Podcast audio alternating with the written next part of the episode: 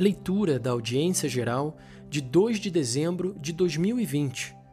Catequese 17. A Bênção. Estimados irmãos e irmãs, bom dia. Hoje refletimos sobre uma dimensão essencial da oração, a bênção. Continuemos as reflexões sobre a oração. Nas narrações da criação, Deus abençoa continuamente a vida sempre abençoa os animais, abençoa o homem e a mulher, e no final, abençoa o sábado, dia de descanso e de fruição de toda a criação. É Deus quem abençoa. Nas primeiras páginas da Bíblia, é uma repetição contínua de bênçãos. Deus abençoa, mas também os homens abençoam, e depressa descobre-se que a bênção possui uma força especial que acompanha o destinatário ao longo da vida e dispõe o coração humano a deixar-se mudar por Deus. Portanto, no início do mundo, há Deus que bendiz, abençoa, bendiz. Ele vê que cada obra das suas mãos é boa e bela, e quando chega ao homem e se cumpre a criação, ele reconhece que é muito boa. Pouco tempo depois, aquela beleza que Deus imprimiu na sua obra será alterada e o ser humano tornar-se-á uma criatura degenerada, capaz de difundir o mal e a morte no mundo. Mas jamais nada poderá apagar a primeira marca de Deus, uma marca de bondade que Deus colocou no mundo, na natureza humana, em todos nós. A capacidade de abençoar e o fato de sermos abençoados. Deus não errou com a criação nem com a criação do homem. A esperança do mundo reside completamente na bênção de Deus. Ele continua a amar-nos. Ele primeiro, como diz o poeta Peggy, continua a esperar o nosso bem. A grande bênção de Deus é Jesus Cristo. É o grande dom de Deus, o seu Filho.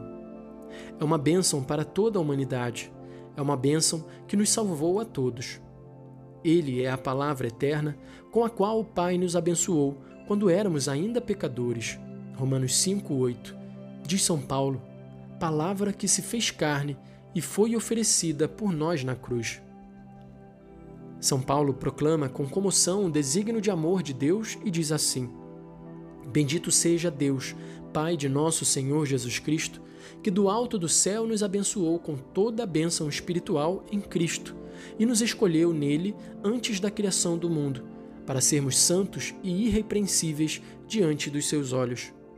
No seu amor, predestinou-nos para sermos adotados como filhos seus por Jesus Cristo, segundo o beneplácito da sua livre vontade, para fazer resplandecer a sua maravilhosa graça que nos foi concedida por ele no amado. Efésios capítulo 1, versículos de 3 a 6. Não há pecado que possa cancelar completamente a imagem de Cristo presente em cada um de nós. Nenhum pecado pode cancelar aquela imagem que Deus nos concedeu, a imagem de Cristo. Pode desfigurá-la, mas não a pode subtrair a misericórdia de Deus. Um pecador pode permanecer nos seus erros por muito tempo, mas Deus é paciente até ao fim, esperando que no final aquele coração se abra e mude. Deus é como um bom pai e como uma boa mãe. Também ele é uma boa mãe. Nunca deixam de amar o seu filho, por mais que ele possa errar, sempre. Faz-me lembrar as muitas vezes que vi pessoas na fila para entrar na prisão. Tantas mães que esperam na fila para entrar e ver o seu filho na prisão. Não deixam de amar o seu filho e sabem que as pessoas que passam no alto carro pensam: Ah, esta é a mãe do prisioneiro. Contudo, não sentem vergonha, ou melhor, sentem vergonha, mas ficam ali, pois o filho é mais importante do que a vergonha. Portanto, somos mais importantes para Deus do que todos os pecados que podemos cometer, porque Ele é Pai, Ele é Mãe, Ele é puro amor, Ele abençoou-nos para sempre, e Ele nunca deixará de nos abençoar. Uma forte experiência é ler estes textos bíblicos de bênçãos numa prisão ou numa comunidade de recuperação.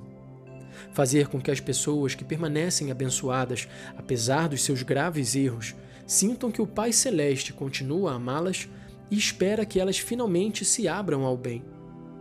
Se até os seus parentes mais próximos os abandonaram, porque agora são considerados irrecuperáveis, para Deus continuam a ser sempre filhos. Deus não pode cancelar em nós a imagem de filho. Cada um de nós é filho, é filha. Às vezes, acontecem milagres. Homens e mulheres renascem. Porque encontram a bênção que os unge como filhos. Pois a graça de Deus muda a vida. Aceita-nos como somos, mas nunca nos deixa como somos. Pensemos no que Jesus fez com Zaqueu, por exemplo. Todos viam nele o mal.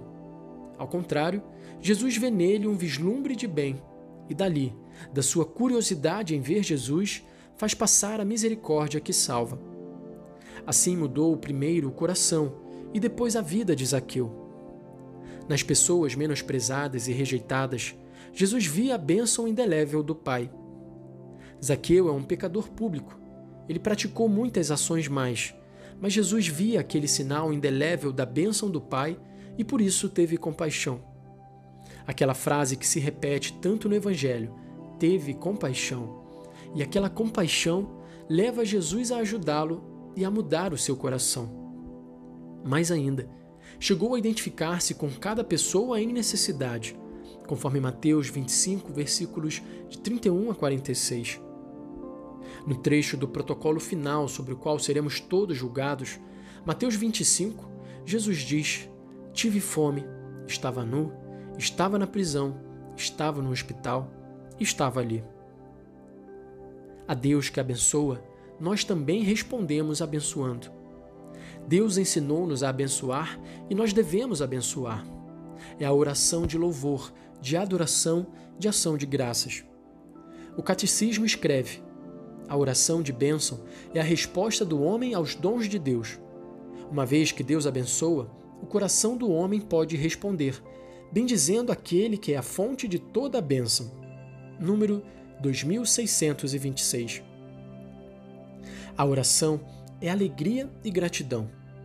Deus não esperou que nos convertêssemos para começar a amar-nos, mas fê-lo muito antes, quando ainda estávamos no pecado.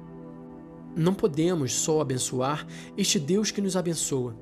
Devemos abençoar tudo nele, todo o povo, abençoar Deus e abençoar os irmãos, abençoar o mundo.